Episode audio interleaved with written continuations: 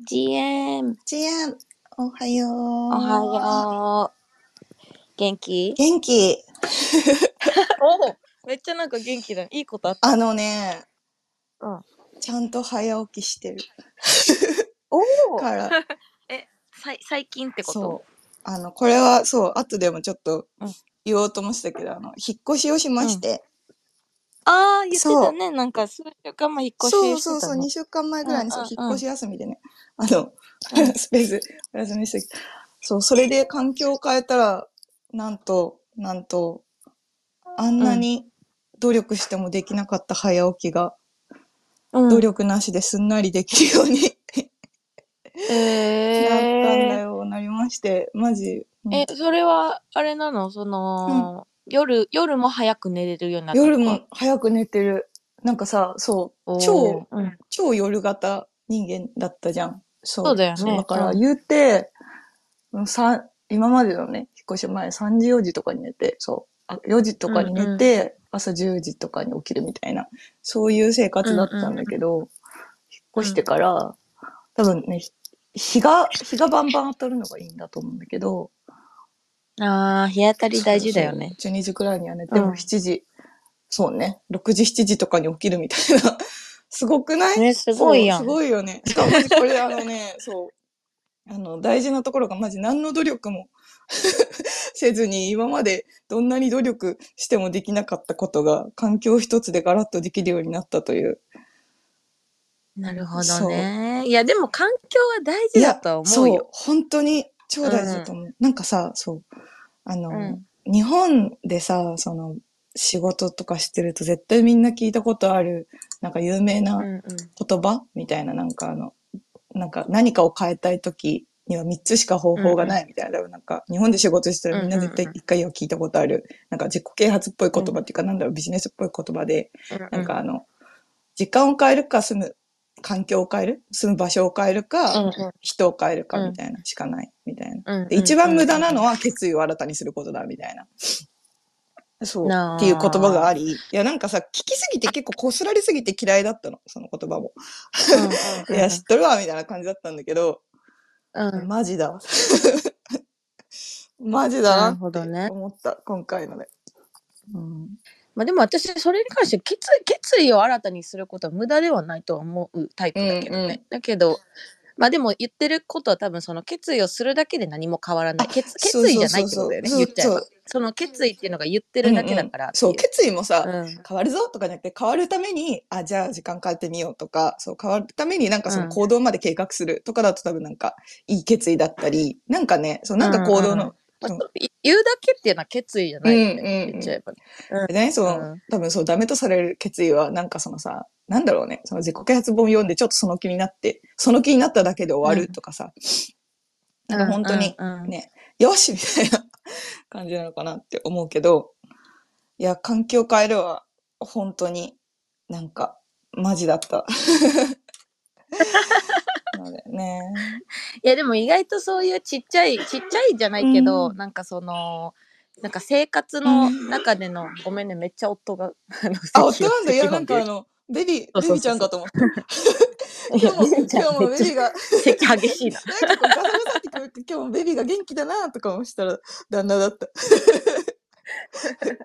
な ベビーベビーも元気だけどね いいね、いいね。うんでもなんかさそのちっちゃいかもしれないけど意外とこう普段身に、目に目に見なんか入ってくるものとか、普段からずっとやっぱ使うものだったりとか、なんかそういうところのなんかちっちゃいところっていうのは、結構なんかと投資のコスパめちゃくちゃいいというか、うんうんうん。なんか私思うけどそのインテリアとかもやっぱり好きなものを身の回りに置くとかもさ、うん。ちっちゃいことかもしれないけどさ、それで毎日のちょっとした幸福度が上がるっていうのは、超、うんあるよな超あると思う。超大事だと思う。うんいや、もうそれこそその引っ越したばっかだからさ、結構、うん 毎日割とお家について考えてたりとかするから、すごい、それはある。そうだよね。楽しい、楽しい時間だね。新しく。楽しい。これ、何、何、どういう部屋にしようかなとか、インテリアに しようかなとか。いや超、超楽しい。うんそれはさ、うんチャイ、チャイはさ、旦那はいるわけじゃん。うんうその、部屋のこの感じとかインテリアとか、そういうの、だ、旦那の、旦那と一緒に決めるそれともチャイがもうあの、いいよインみたいなテリアは完全に私かな。決め、あそうなんだ。買う前に、これ買うからねっていう、うん。の のだけ一言言うけど、そうだね。うん。インテリアとかはもう完全に私だね。そうだね。えー、え、そこはもうでも全然旦那はいもいうよみたいあの見た目については何もうん。私が全て決めてよしで、き機能性、うん。なんか、機能とかについては、あの、一緒に相談したりとかするっていうね、感じ。でも、思ってる通り。そうっぽい。そうだ。ねそう、そういう感じだね。そうで、なんかさ、そう、ね引っ越しってやっぱさ、楽しいから、ちょっとまた、この引っ越しトークをしばらく、ちょっと引っ張っちゃうけど、いやね、まあ、え、えみちゃんっぽいからいい。ね。そうだ、あ、そう、今日はね、そう、久しぶりのえみちゃいということで、あの、みんな、あのカフェで喋ってる感じで、あの、バンバンディスコードに流しねで。流し聞きしつつ、あの、気軽に書き込んでくれたらめっちゃ嬉しいな、ディスコードそうだね。そう本当に気軽そうそうそう。で。一緒に本当にカフェでおしゃべりしてくれてる感じで。あ、そう、でもそう、引っ越してめっちゃ思ったのは、いや、すごい、うん実際引っ越してみたらすごくあの、気持ち的にも環境的にもすごく良くなって、なんかもう、慣れ、慣れることについて結構考えてたんだけど、今週うん、うん、かなんか。うん。でもやっぱ慣れ、慣れは、意外と人生最大の、なんか敵じゃないけど、なんか。気づかないうちに、お襲ってくるっていうほど攻撃的でもないけど、気づかないうちに浸ってるけど、なんか慣れは結構やっぱそう、人生最大の敵かもしれんなって思いながら最近ね。まあ、コンフォートゾーンだよね。そうそうそう。そう。だしさ、うん自分がもう慣れちゃってるっていうことに、そうなんかハマってるなんだろうね。湯船に浸かってると気づかないから、うんそう、本当はもっとい。早く多分行動した方が良かったこととかも、言うてそう心地いいからな、みたいな感じで、なんか使ってることで逃してることが結構あるのかもしれないなって、そう、実際引っ越ししてみて前のとこもすごい好きだったんだけど、なんか愛着があるっていうことによって結構ずるずると引っ張ってることってもっとあんのかなっていう気持ち、うん、うん。気持ちっていうか。か気づきにもなって。そもそもさ、引っ越ししようってなったきっかけは何だったの？いや、もう広さ、あのああ、狭いなと思ってたってこと？そうそうそうそう。うんうんそう、あのね、そう、みんなにも説明すると、その、夫が、えっと、まあ、自営業で、その、なんかあの、ん音、音響マシンを自分で作ってるの、人なのね。そう。うんうん。なので、うん。もう、結構いろんなマシンいっぱいあるよね。そう、そうなんですよ。だからもう、ね。自宅で、うん。もうなんならハンダゴテもするし、ハンダ付け？ハンダ付けもするし、うんうんうん。梱包作業もするし、スプレーも吹くし、うんもう自宅兼工房、あすごいね。うんうん。自宅兼工房なわけですよ。で、私も基本的にはデジタルで書いてたりとかするけど、あの、発作的に絵の具をひら、広げたい時もあるし、で、もうなんか、うん多分さ、日本人の一般的な二人暮らしの間取りって、うんうん。多分アメリカと言い方違うかもしれないけど、1LDK って言って、うん。なんか広いリビングがあって寝室があれ、あるみたいな感じのが一般的な間取りなんだけど、もう、全く、うん。でまあ、もっと広めの家には住んでたんだけど、もう全く足りんと。いうことで、まあ、うん。広さを求めて引っ越したんだけど、そう、うんうん。なんか、ベビーちゃんの声が聞こえた。そう。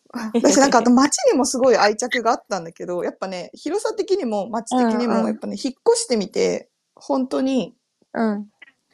いや、なんかすごい、はあ引っ越してよかったみたいな瞬間が結構何度もえー、訪れ、そう、うんうん。なんか愛着を持ってたから結構ずるずる、なんかね、引き伸ばしてたりとかした、したし、なんなら引っ越す前とかは、ああ、まだあと1、2年ぐらい住んでもよかったかなとか思ってたぐらい、結構ずるずる、ね、愛着を持ってたんだけど、意外と、そう、そういうものを引っ越し自体もめんどくさいしね。そう、うん。超、そう、そうなのよ。超めんどくさいし、時間もお金もかかるし、なんだけど、えいってこうん。う、た立った先、えいってこう切り離した先には、うん。意外と、そう、もっといいものが広がってるなっていう、改めて、なんか慣れに対する、そうものへのリマインドになったなって思う。なんかさ、そこら辺がさ、なんだろうな。やっぱり、あの、家の話で言ったら、日本って皆さんし、まあ、家を買ったら新築で買って、結構一生そこで過ごすみたいな、あの感じが多いじゃない？うん。だからその中古中古の家のバリューって結構下がりがちまあ、うんうんその場所にもよるけど、もも、ちろんうん、そうだね。うん、東京とかだったらもう全然ねまた違うんだけど、そうだけど日本ってこのあの不動産的にも不動産っていうところがさ東京とかそういう都都内とかはうん。別だけど他がやっぱり死んでいったりするわけよそうだね。ね地方が、うん。あの地方のもうバリューがゼロの家とかいっぱいあったりするじゃん。あれとか結構あの外国コミュニティとかの日本好き日本好きうんうん外国コミュニティとかインスタとかも出る出たりあ、するんだけど。ね、出る出る出る。そういうのがもうやっぱそういうのを買ってリノベしてみたいなっうんうん。ていうのも外人全然するから、うんであのニセコとかもそうじゃん。外外人がもう買ってそれをね。すごい。負けしてみたいな、そうそうそう。っていうのがあの日本はそういう感じなんだけど、アメリカとかって、あの全然バンバン引っ越すのよ。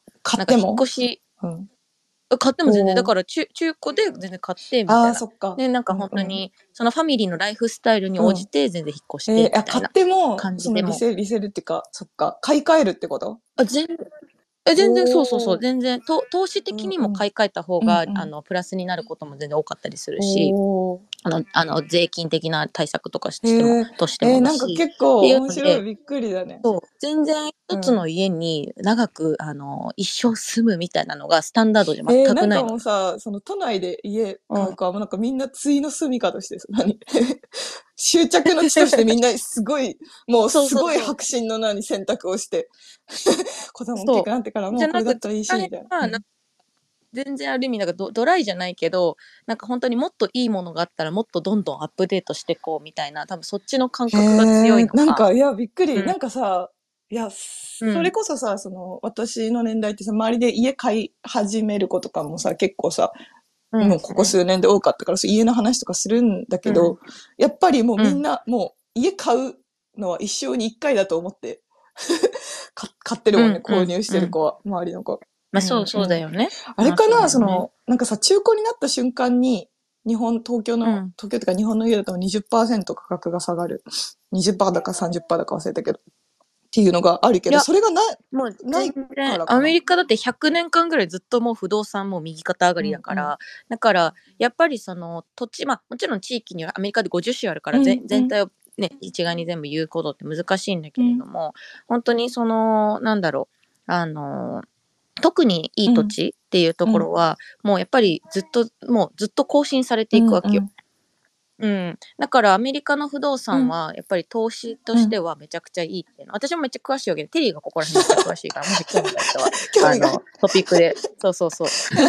テリー何でも詳あしいから。そうだね。特にそうだね。お金関わってるとね、もと金融の人だし。そうそうそう。でもうちのママも、うん。あの不動産関係だからだ。あのやっぱりこういう話めちゃくちゃするけれども、そう。でもあのアメリカの不動産は本当に、本当にうん。本当にもうこの10年とかではあもう軽く倍とかには全然倍以上にはなっているので。なんかさそうと土地の値段で言うと多分東京もこの、なんだっけ、ちょっと前が本当に、なんていうの、オールザハイじゃないけど、なんかずっと高騰はしてるうんうんうん。んだけど、そう、高騰してるけど、うん。そうなんだよね。ただ手放さないっていうか、そう。売買をして回さないっていう違いは本当に。顔そうだね。経済回るっていそう感じのイメージだうんうんね。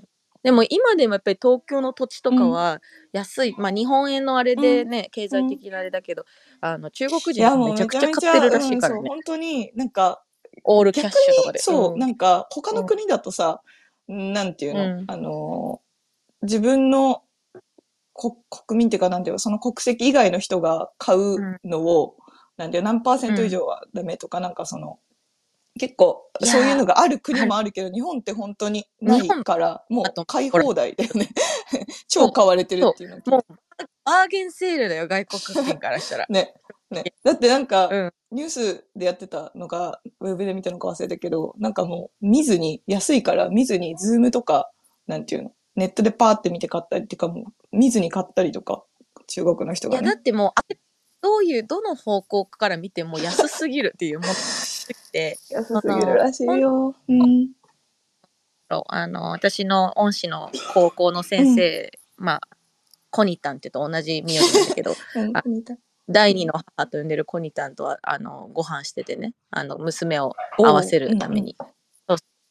としてて、でその日本についてとかもで彼女はもう本当にもうあの国語の先生でも本当に文学部、あのちゃんと勉強してであのインターの先生とかもすごいグローバル思考とかもあってっていう先生けれども、本当に日本日本が今後植民地植民地化するっていう話について まあ、うん。うんそうもう本当にうん。もう韓国シンガポールとかは、要はねあの Web3 とかでもよく話してる話だけど、本当に経済的にもやっぱりこのアジアのハブとしてね、あの全然動いていてで全員やっぱりキープしてる。日本はもう置いていかれてるから、うん。このままいくと本当に日本が植民地化してしまうんだろうっていう、うん。まあうん。うん。数十年。危機感。でも、うん、それはすごい本当に危機感として一個ある、あると思うってか、うん。うん。だって今なんかそこら辺がさ、どれくらい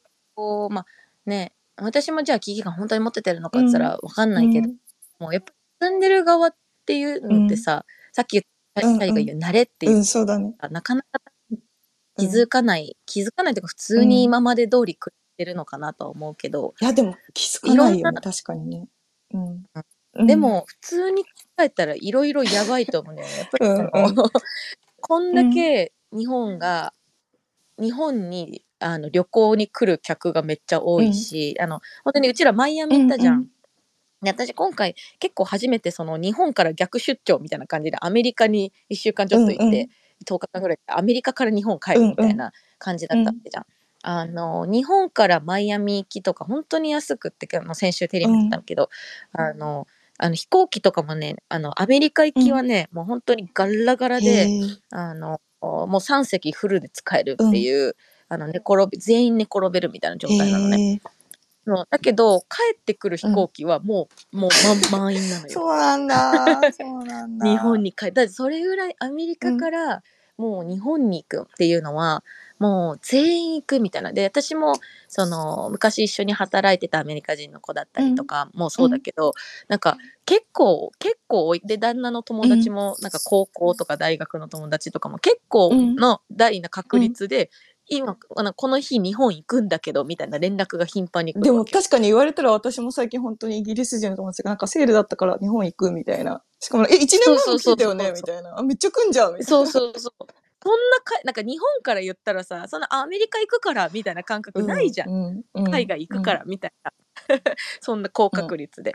なんかそれぐらいもう外国人からしたらもう安すぎるから、で、プラス安すぎるし、体験的にも最高だしっていう感じで、うん、行くわけじゃん。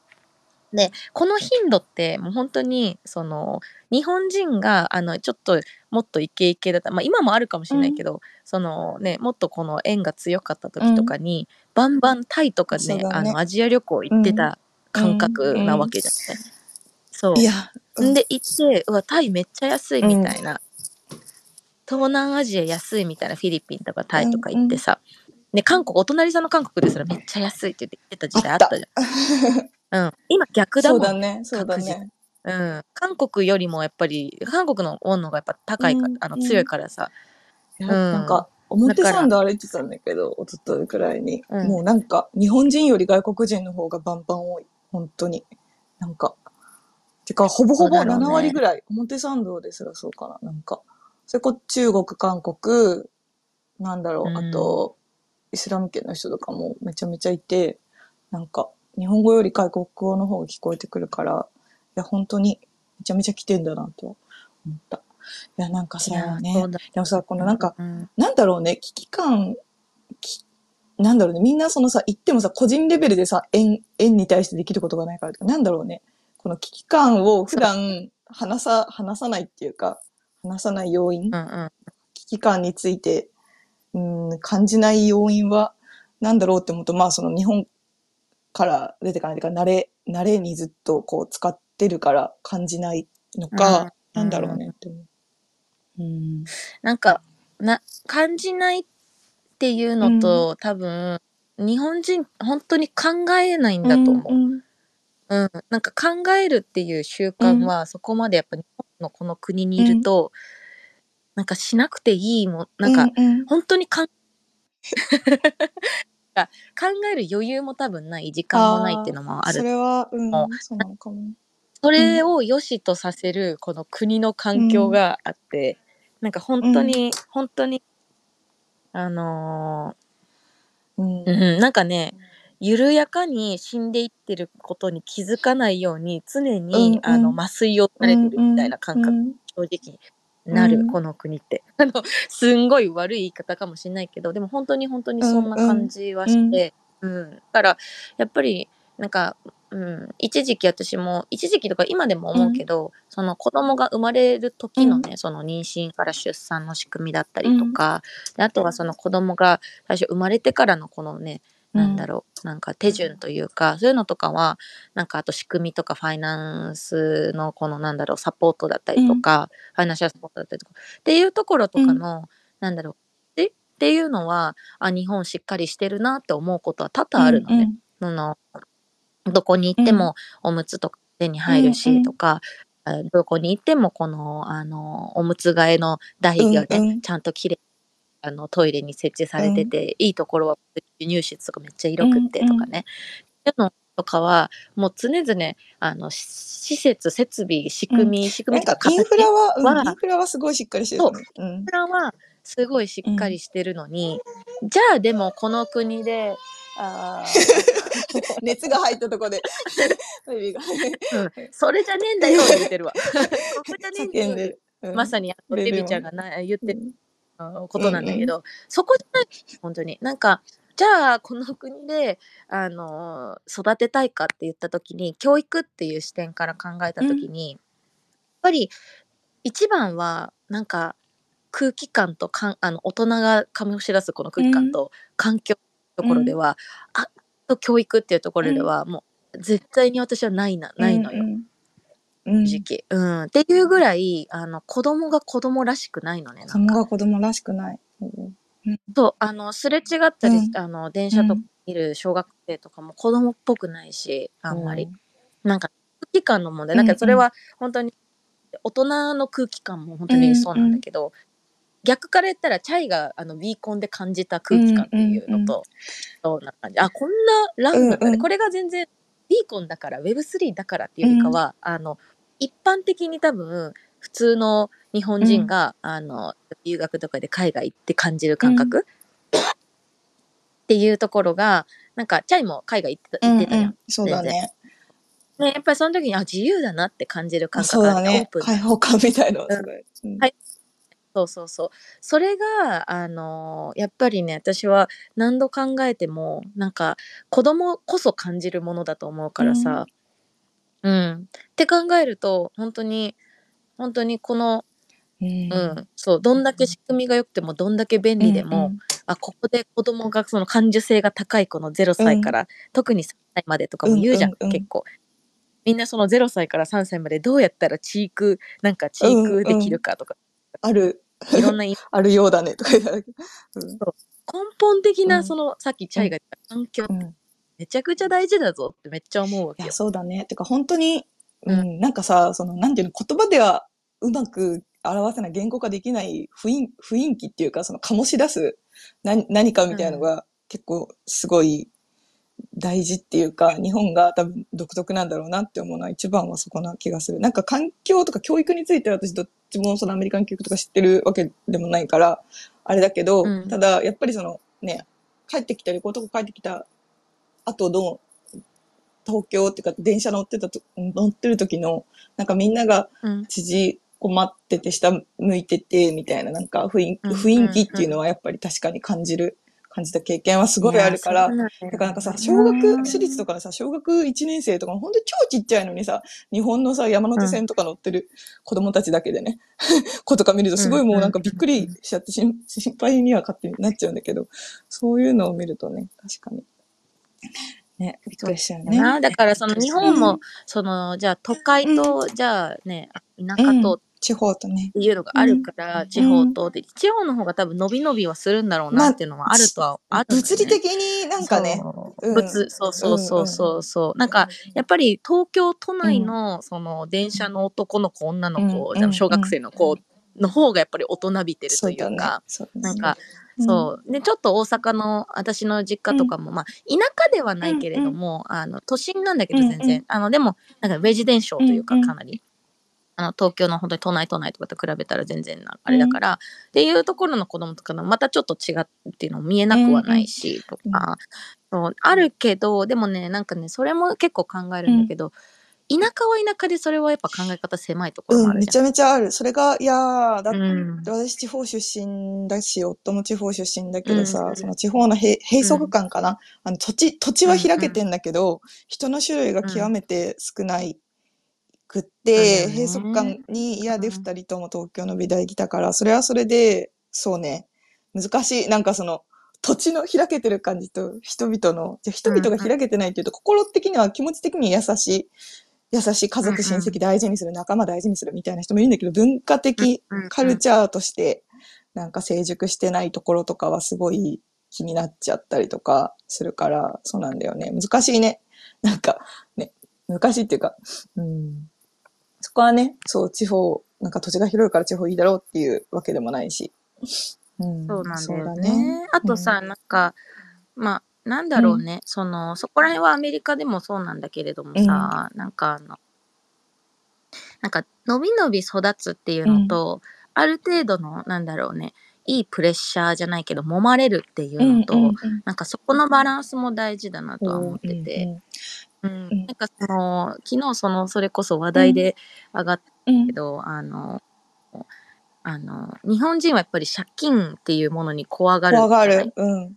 うん。そうで、その日本の、その、あの、えっとね、日本のね、あちょっと数字忘れちゃった。うん。日本のでも、その、個人がしてる借金の金額っていうのと、あの、アメリカがしてる、あの、借金、国が、ここ個人がね。の個人が、あの、うん。してる借金、そうそうそう。っていう率で言ったらもう全然もう桁違いなのね。ほう。アメリカの方が多いってこと、確実に確実に。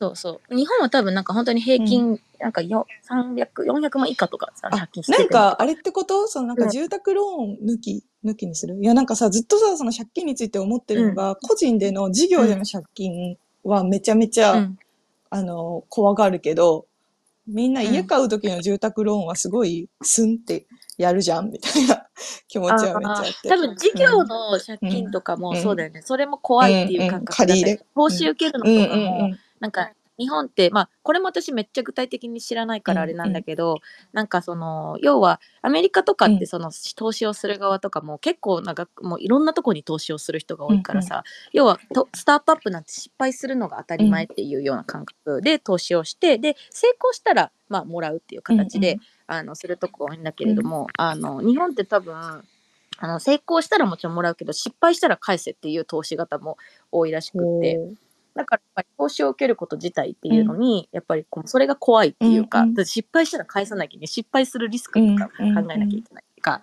っていうところもあるらしいんだけれども、そう。でもやっぱりそのなんかローンとかも含めてもあの多分全然額違うと思うよ。へえ、そうなんだ。うん、でもその、うん。うん、なんかそれぐらい、あの本当にそのなんだろうアメリカ人にとってその投資借金っていうところがあの投資っていう感覚、借金自体が、教育とかもそうだし学校もそもそも多分あのあれだもんあの大学に行くの自分でローン借りていく子たちがめっちゃ多いからそれはそれで問題もあるんですよ、もちろんその学生ローンに追われてうんてっていうような記事もアメリカでは全然あって、それはどうするとね、なんか結局めちゃくちゃいい大学卒業した後も結構結構この返済に追われてるみたいな、うんうん。でもそれって多分日本とまたけあのレベルが違う悩みだと思うのね。ちょっと。うん正直な話をすると、そうなんかだから日本もそこがなんかねういやなんか日本も奨学金積んで、なんか高学歴プアみたいなのは、なんかうん。問題にはなってはいるかなとは思うけど、どうなんだろうね。なんかね日本はあれなのよ、借借金っていうのが借なんかそこまで正直、学生とか特にだけどあのー金利めっちゃ安いあ、まあそっか、そうだね。ほぼ。うんめちゃくちゃほぼなし。ってか、ほ奨学金なんぐらいそうて多分金利なしとかがかなり多いと思そうう。借りる方でも。うんそう、ほぼ、ほぼないぐらいやから、正直、そうだったら、借りてでも、あの、外国来た方が逆にね、うんうん。教育とかで、そう、とかの方が、投資的に見たらめっちゃそれもいいのよ。かそっか、ってか、あの、金うんうん、金利が、アメリカの学生ローンは結構えぐい金利がかかってくるってこと？全然全然全然。うん。そう、だから、あの、本当に日本の学生ローンとかめちゃくちゃ安いから、でもやっぱり借金っていう言葉じゃ、私も全然あったからね、うんうんそれは。借金をするっていうのは、なんか、なんだろう。なんかもう、よくドラマで見るなんか借金取り立て屋みたいなさ。いや、うん、なんか借金したら終わりみたいなさ、そういう、なんか雰囲気あるよ、ね。そうそうそうそう。ある、ある。そうなんかでもそこがね、なんか、うんじゃあ、でもなんだろうね、そうやって投資をしないと、ある意味、頑張らなきゃいけない環境とかっていうのも多分、うん、出ないんだろうなって思ったりとか、うんうん。なんか、なんかそれお金だけじゃないかもしれないけど、お金って見えやすいファクターじゃない、正直ね。うんそうだね。そう。ってなった時になんかやっぱり何が頑張るモチベーションなんだろうっていうところで、なんかそうやってこのなんか環境を変えてっていうのもね、もちろんなんだけど、なんか本当に自分に負荷負荷負荷をなんかかけるのってすごい大事だなって。うんそうそうそうそうそうそうそう、ううん。んやっぱりなんかこのなんかまあこの話をする予定じゃうちらはね全くなかったと思うんだけどだだらだらだら言っちゃうんだけど、いや、でも、えみちゃんっぽくていいと思うかも。ね。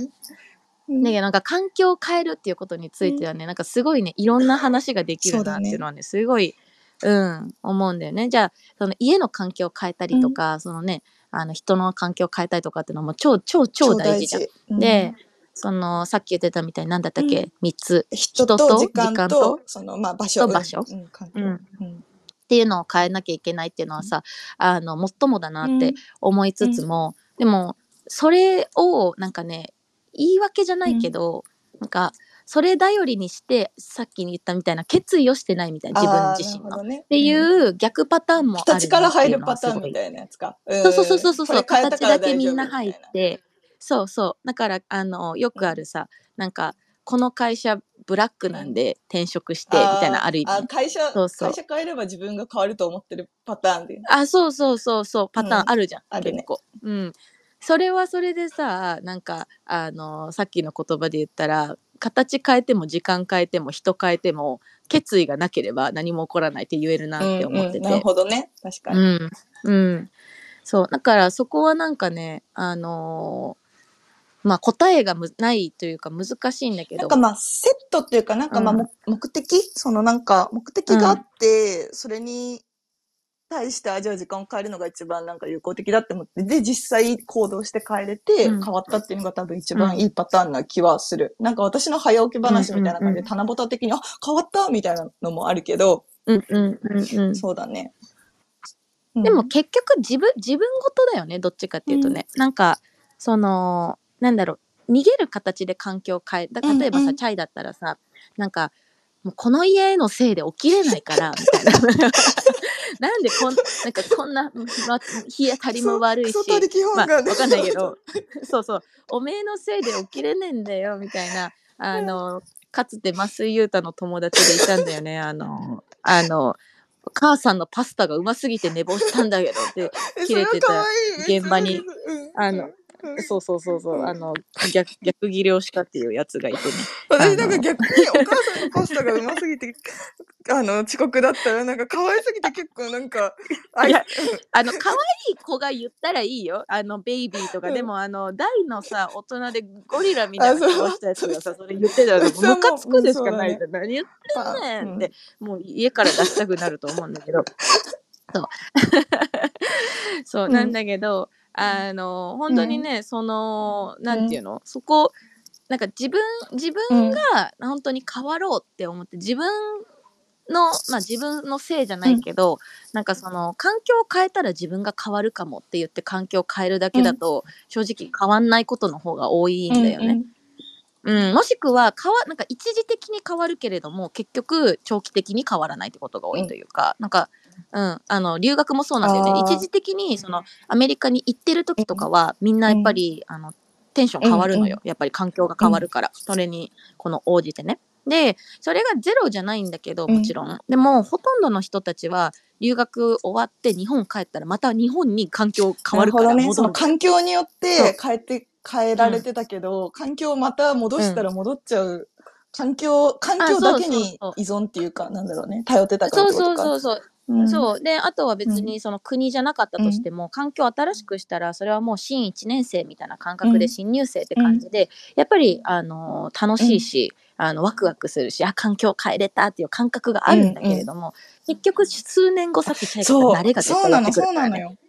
そうう。んで、結局繰り返しだったりとかね。そうなんだよね。そそううそうそうそう。本当にね。うんだからこ、そう、だから本当にね、その環境を変えるっていうところに関しては、ね、環境を変えるべきなんだけど、なんか本当に、その、か変えるべきっていうか、ね、変えて違うものもあるんだけれども、なんか、そこはなんかね、いろんな人から学べばいいとは思ってて、ね。なんか本当に本当に自分が変えたいものって何なんだろうっていうところから考えると、なんか、長期的に見たときに、なんか、それだけしてても変わらないよっていうのは、うんうんうん、全然あってね、あるなっていうのはすごい思ってて、なんか、でも今日いいね。なんかさ、うん。あの、全然予期せずだけど、予期せず引っ越しの話から入ったけど、割となんか、いいいことを話してる気がするっていうとあれ 意外といい人っぽい、なんか。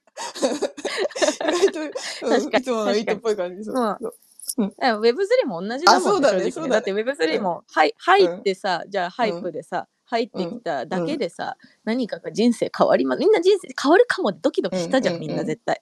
で、今もうちらはドキドキしてる側だと思うけど、じゃあでも、そこでさ、別になんか単純にね、見てるだけだったうん。ら変わるわけがないじゃん、うん自分の人生において。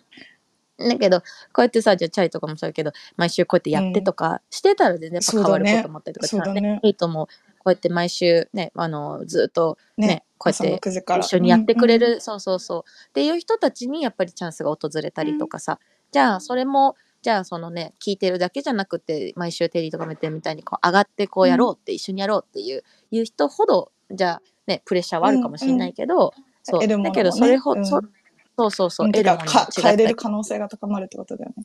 え、だからもうディスコードもさ、なんかみんな最近なんか変えたことある？って聞い聞いたらさ、あの、ドロエちゃんがさ、金メッシュにしたっていうのがめっちゃ、ドロエちゃん決めてすげえな。い。いいな。超、超グッときちゃった。私、私ね、あのね、超髪、髪色変えるのはね、うんうん。あの、全うん然本当にちっちゃいことかもしれないけど、超私、いや、超賛賛成派で成とかいいよね。なんかこの結構気分、うん。なんか自分の、なんていうの、いや変わるキャラじゃないけどさ、変わるよね。うん。変わる変わる。やっぱ私もコロナで一回ね、超落ちた時に、よし、金髪にしようっつって金髪にして、あ のえ割と最やっぱそこから運気、いや、あコロナ、コロコロナ中かな？か。コロナなんてう2020、うんだから全然 NFT 入る前なんだけど、一回、あのね、うん。本当にね、人生でがっくり落ちたんだよね。なんか、うん。あの、なんなんだろうに、なんだろう、それまでは私結構やっぱアメリカに絶対住んでやるっていう気持ちで、何が何でも住むって、それ以外はもう見てないぐらい、あの、もうイノシシ型で、もうアメリカに住むっていうこの札をめがけて走ってきた人間だったのね。ほうん、でもうそれ以外は本当に考えないで全部がそこから来てたっていうところもあって、でコロナになってで私本当に対面型じゃん、ね。人人とうん。このエネルギーとコミュニケーション特化型。ん。そうそうそうそう。そう、っていう人間が初めてこんだけ走ってたのに、コロナっていうせいで全部のトラベルがバンになって、あのあのうんありがたいことにさ、テリーから会社が潰れないから、うんうん。なんかなんか好きなことしてなって感じで 全然あのおお給料ももらいなんかそのそうっていう状態ではあったんだけど、なんか最初の12ヶ月はイエーイみたいな休みだーみたいな感じだったん新鮮新鮮だからね。まあ、ちょっと不謹慎なんだけど、うんうんうんそう不謹慎だけど、なんか新鮮さがあったんだけど、あの12ヶ月2ヶ月は持たなかったんじゃないかな。なんか本当に、なんか人っていうところをモチベーションにすごいやっぱ学生さんのエネルギーとかさ、留学生の子たちの本当にそういうのを気持ちとしてやってたからこそ、なんかすごいめちゃくちゃガガクッときて、うんうん。なんか本当におなんかベッドから起き上がれなくなっちゃった。でもまあ確かにコミュニケーション型の人が、あのコロナみたいな感じうん。で人と、なんていうの、ズームはするけど、人と本当に実際、なんていうの、関わりが少なくなると、多分、エネルギーが少少なくなってくるっていうか、そこで落ち込む型の人はコロナで結構確かにいたから、なんか想像はできる。そうそうそう。そう。あ、うん。でもどあすぐじゃなかったかも、すぐすぐガクってなったわけじゃなくって、どっちが先だったの？ちょっと忘れたんだけど、あのまあ、イエイイっていう期間を経て、うんうん。そうそう、イエーイっていう期間を経て、うんで、あとその、その期間中に、あのね、グリーンカードが急に届いて、おーそうずっと申請はしてたんだけど、あのー会社として申請してもらってたんだけど、そのコロナっていうので、あのもしかしたらグリーンカードがそのその時そのなんかトランプのそういうややこしいこともあって、移民のあれとかもあって、もしかしたら予定よりも遅れちゃうかもとか、うんうん。あの最後面接だけだったの私ね、うん。うん面接っていうところが今その進んでないから、すごい予定よりも遅れちゃうかもと、その面接対策とかももっといっぱいしなきゃいけないかもとかっていうのも弁護士さんとかと話してて、でなんかそこの不安っていうのも多分あってうんうん。っていうので、ただあのいいことにそのあ、うん。違うわ。その不安が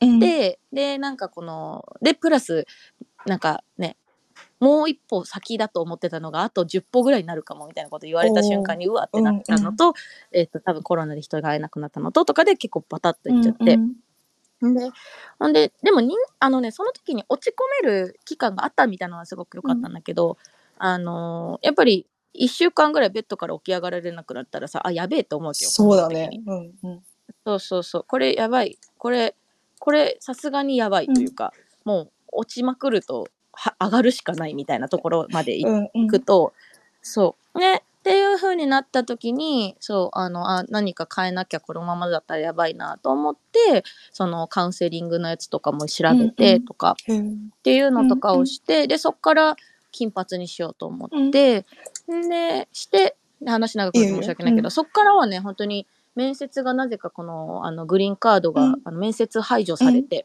あの、コロナっていうこともあり、で、私が多分その経歴的にも一応、うん。ちゃんとしたルートでは来てたので、っていうのもあって、急に、そう、あの、事務所から、弁護士事務所から、ななんと小西さん今日届きました？みたいな。そ。んな急なんだ。あそんな急そう。私たちも予想してない今日届きましたん。で、そういうケースがあるっていうのは聞いてはいたけど、そんなまさかと思ってっていう感じでもうそれ号泣みたいな感じだったりといや、かし。かも結構さ、その話新鮮なのはさ、なんていうの？うん。やっぱさ、あの、アメリカ住んでる人たちのだったら、そのビザの話とかってやっぱうん結構するのかもしれないけど、なんかこうさ、日本から住んでるさ、私からしたら、なんかエミリーってもう完全にもううん。アメリカに住んでる人みたいな感じで見てたから、うんうん。なんかもうなんていうの、そのアメリカに住むっていうことを目指して走ってたっていう期間もあったって聞いて、あ確かにはそうなんだってびっくりして、なんか、あったというか、だってそれが10年とかで。そう、でもさ、なんていうの、もうさ、アメリカに働いてる人みたいな、なん、なんていうの、もうある前提で勝手に見てたから、いや、そう、いや、そうだよね、みたいな。確かに。いや、そうそうそう。うん。だから本当に18、19、18で行って、で、着いて多う分数日後にはもうアメリカ絶対住むぞって思って、で、テリーと出会っうで、テリーあんな感じだから、ずっと昔から。ね、もう本当に、そのね、決めるならそれこそ、それこそこ今日の話につながるんだけど、その決意っていうところから、その自分がどう変えるかっていうプランニングなわけだよね。うんうんうんだからずっとその、あのーそのメンタープログラムのとかのやつでは、最初にこの80年プランっていうのを組めって言われるわけよ。うんうん 80テリーの、年そうとして考えた。メンタープラン。そうそうそう。そうそうそう。もう初回でその言うそれを言われ80年プラン組みましょうっていう感じでやるわけよね。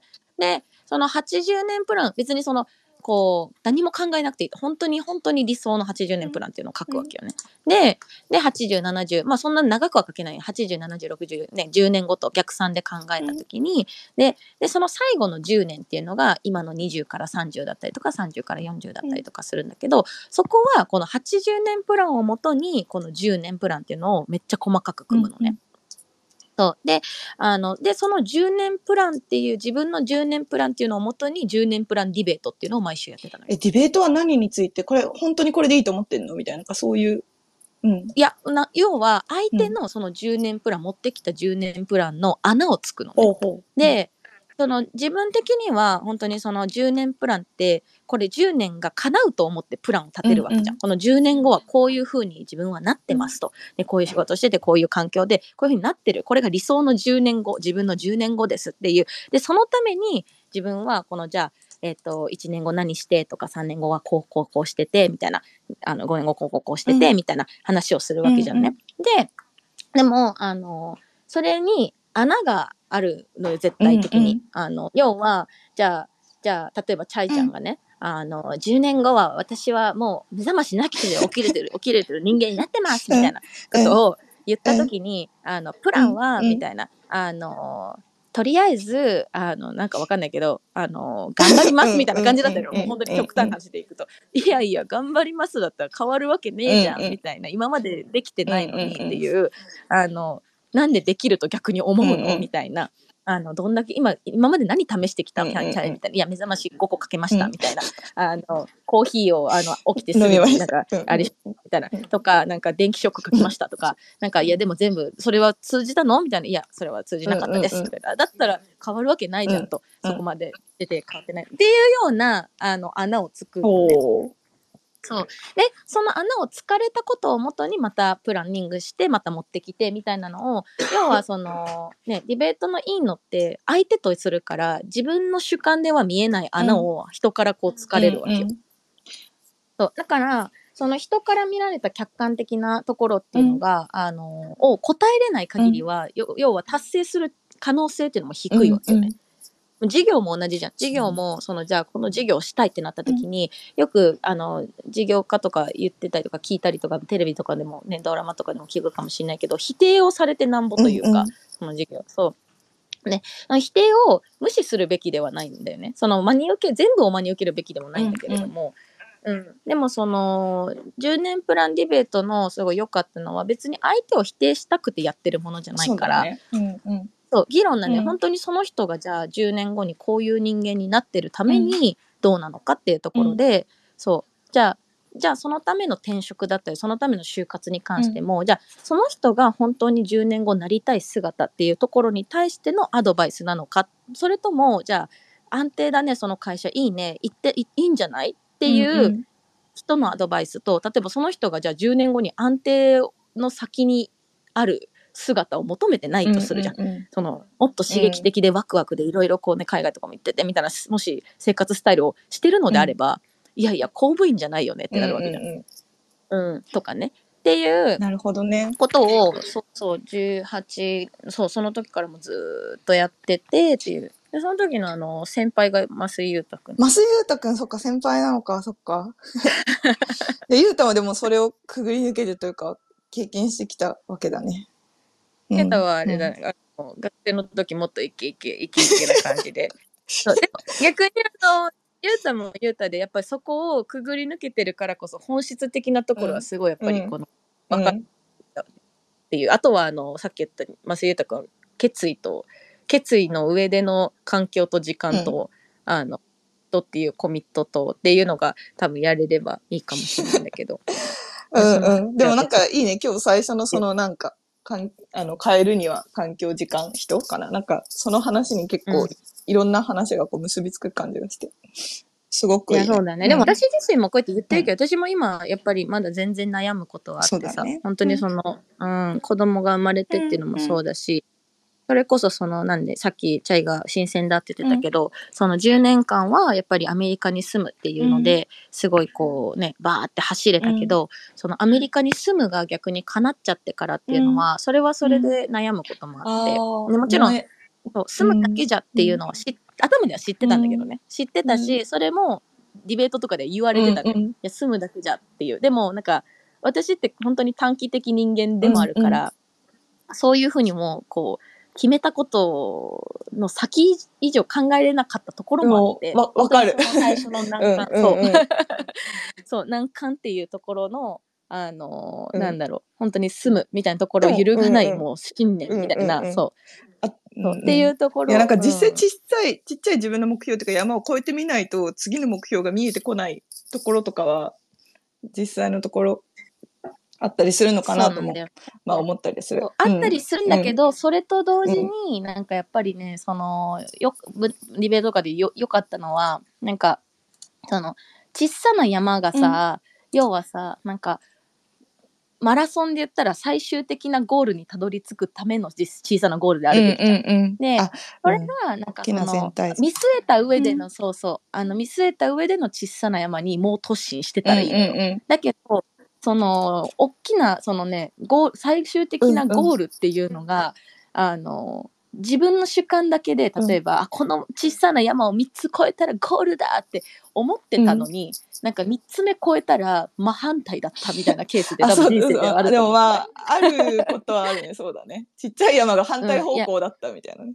うん。ぜ全然多分あると思うね、普通に学生から就職してみたいな、あのあの考え方のいやあると思うよ。なんかそれこそ大学うん。の学部選びとかさ、なんていうのすげえ頑張ってうん受験するけど、本当にその学部でよかったのかみたいなのとかって多分大きいのかなと思うし。そもそも、うんそもそもいい大学に入らなきゃいけないとかさ、その安定した就職しなきゃいけないとかさ、っていうのをもとにみんなやっぱ日本人って勤勉だから頑張れちゃうんだよね、うんうんうん。結結構。うん、で今もさその日本人の働き方のスタイルとかもさ、なんかうん私本当に社会不適合者人間だからあれでよく頑張れんなって思っちゃうんだけど あの、うん。あの本当に頑張るわけじゃんみんな。みんなすごい頑張るじゃん、うん毎夜電車乗りながら、なんかそういうのとかもなんかやっぱりこの短期的目標っていうのが会社の中でやっぱ作られるというかあるわけよね、うんそうね。うん、なんか会社ってさ、そういうの得意だよね、うん。なんか。あれ絶対もう人為的というか絶対もうあの、うん。そのコマコマのためあそうそうそう。コマを動かすためのみたいななんかそう細かい目標目の前の、本当に目の前の今月売り上げわかんないよ。なんか何千万とか、あと納品何個とかなんか与えてそれに対してだけ集中させることでもっと大きいプランを考えることを、うん。そう麻痺させてるじゃないけど阻止しててそう時間を少なくすることで、なんかその脳のさ、やっぱさ、人間考えれることに限り、使える、考えることに使える時間限られてると思うけど、うん。それをすごい細かいことで埋めることで、そうそう、なんか全体的なことを考えるのを阻止してるよなとは思う。すごい思うな。そうね、でもそのために、うん。そのためにであのなんだろう、エンタメとかインフラすごいいいのもさそれなんだよね なんか。ああ、うん。そうなんか本当になんだろう、うん、これもデリーとかもよく話すけどさ、か快楽がすごい多いといや、うんいうか、、そうだね。なんか、それこそ別に本当にお金そこそこあって、なんか目の前うのん。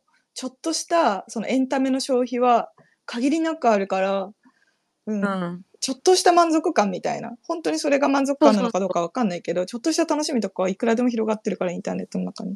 そ。の時の、うん。その時のその場の快楽、うん。楽しみっていうのが、もう常にあるもうだってもう日本なんてもう本当に太っていく一方で全然痩せないからさ。なんだけど知らんそう。はあ。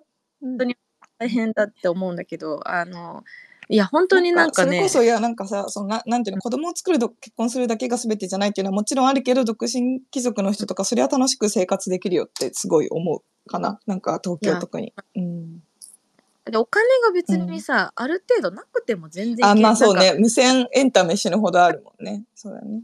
なんかなんか本当にバイトで全然楽しめるじゃん。あとまあそうね生活費もそうだね。全然。うそうそう。まあそうね低所得でもそこそこ楽しく生きれるとかね低所得者にすごく優しい。い超優しいと思う。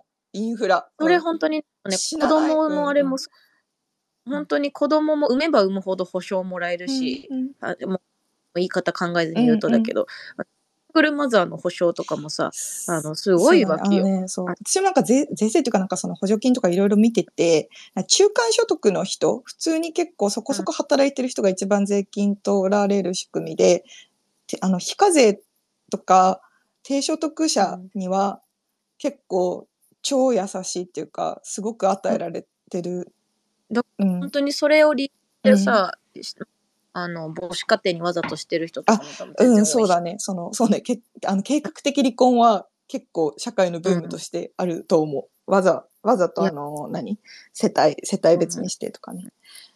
うんそうだからそこら辺がさ、なんかさ頑張る意味とかがさ、なんか感じられなくなっちゃいそうだなっていうのはあるよそうだね。ねそうだね。うん、でもなんか実際結構問題にはなってるかも。そのあの、うんとね、なんだっけ、500から900万とかか、そのなんか年収で言うと、うん。そこら辺のなんかまあ、一般サラリーマンみたいな人たちの税制があんまりにも、税制っていうかめちゃめちゃ税金高くて、ですごい非課税にすっごいいろいろ補助が回るから、あの、いろんな子育て支援とかも結構さ、ちょっと前まで東京だとさ、うんと、世帯のあの、収入の、あの、げ限界じゃないや、あの、限定あったりとかして、うん。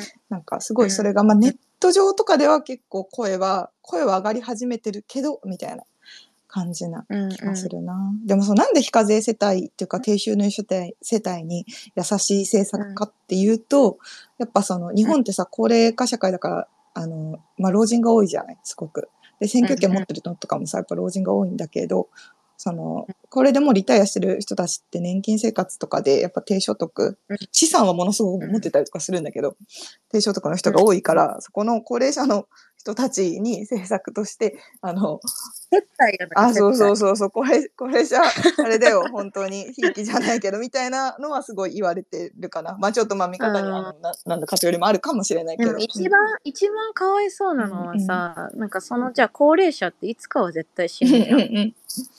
うんうん、うんあので死に切った時死に切った時というか、いなくなった時に残った次世代の人たちが大人になる時ってまあまあ怖くないって思う。ね。だってお金もそこまで、しかもさ、怖いのがさ、自分たち絞られたから、なんか、自分たちも絞ってやろうみたいになり、なるのが怖いよね、なんかね、すごい。うん。ね。ね。うん。ね、だからここら辺がすごいなんか、私制作とかそこまで全然あんまり知らない人だけど、ななんか、うん。うんっていうのをいろいろ考えて考えて考えて周りに回ると今テリーたちがやってることってめちゃくちゃすごいなみたいな めちゃくちゃ次世代変えんじゃんあ、そうだね、そうだね。本当に若い世代に向けてね、そうね。い。やマジうん。マジでねあの変な募金してるぐらいだったらとか 地方活性化とか言ってる若者いっぱいいるけど、なんかねあのでなんかちょっとこうサステナビリティとかさ、なんかまああるじゃん、まあまあ、でもそ大事だけどね、学ぶこととかね、そうだね。意識すること。うん。だけどうん。あのみんななんか本当にこの今動いてるこの動いてる感じというか、もうそれこそなんかねあのケビンたちとかが来るとかも慣れすぎててさ、ケビンまた来る うん。ケビン来るとしたんだ？へえみたいなさ、いや、まあ、な、慣れだね、そうだね。うん。実はめちゃめちゃすごいああ。りえない。うん。あんな、うん。ありえないことがこの8では起きてて、毎週うちらのほほんと話せて話しているみたいなねもっとそのやっぱこの、うんすげえなとは思うよね。あのそうだね。そうだね。いや、なんかイベントのそうだね。ゲイリ来る、ケビン来るに対する慣れは、なんか、まあなんかいい意味でもなんかそのみんなほっとく感じはあれはあれですごいめちゃめちゃ面白い。いい、いいなとは思う。外人トップでみんな考えすぎだと思うよね。外人枠としてそうそう。そうなんだよね。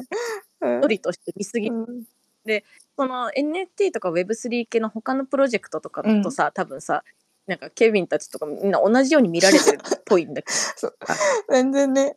そう、そう、改めて、改めてハッとするとね、みたいなね。でもそれこそ、あれかもね。規模が違うそれこそなんかアメリカのイベント行って、なんか、ケビンめちゃめちゃ VIP じゃんみたいな、ゲイリー、ゲイリーやばやばみたいなのを、確かになんか環境っていうか場所変えてハッとすると、なんか、あ、すごいことだったんだな、みたいにハッとするのかもしれないけど。うん。ここら辺は多分ね、もう全然これもなんかなんか日本人からしたらさ、変にこのハリウッドスターとか見るよりさ、留学生もよくあるあるなんだけど、あの日本の芸能人がアメリカに来てあの会った時にみんなキャーって言うんだけどあの、うん。そそれと似たような感覚なんだよね。でもその日本の芸能人はアメリカではノーバディだからさ、言っちゃえばね。そうだから逆に芸能人からしたらフリーなんだよね、だけどそのなんかその無無知がゆえというか、なんかそうそこがなんかこの自分の目線でのすごいっていうものを物差しにしてみちゃうから、だからね本当にそこら辺はめちゃくちゃすごいなっていうのはこのね1年1年まあ今日ね1年の振り返りもしたいなとかちょっと思って まあたんだけど年末だもんね。うん。そうそうそうそう、まあうん。いやでも本当に、いや、っていうか、いいね、この、なんかさ、ね。今日はまあなんか、慣れとか変えるとか、そういうことに対してのさ、話題だけど、いいね、ディスコードで、なんか、あの、聞くとかが、一回坊主にしておけばよかったとか。いや今からしできるよ。あ、確かにね、てか、全然今からできる。髪だって緑にしてたからさ、緑に、うんもう緑にしてたら坊主できるだろう、とは、全然。あの ちょ海外だったらめっちゃいるけどねあ、なんか、イケてるスキンヘッドの人っているよね、あの、おしゃれ、おしゃれで。そう全然女性のなんか坊主のかっこいい人とかも全然いるから、あの、したければ全然しようってで。もなんか、感じでこの、イイケてるスキンヘッド結構似合いそうな気もする、聞く。うん似合いそうな気する、ねね。全然。いいね、うちの、あの、ディスコード女性陣たちの、がか活発というか、みんなの、結構面白いこのなんかみんなが変えたこととか、変えたいこととか、聞くのがすごいね、面白いな。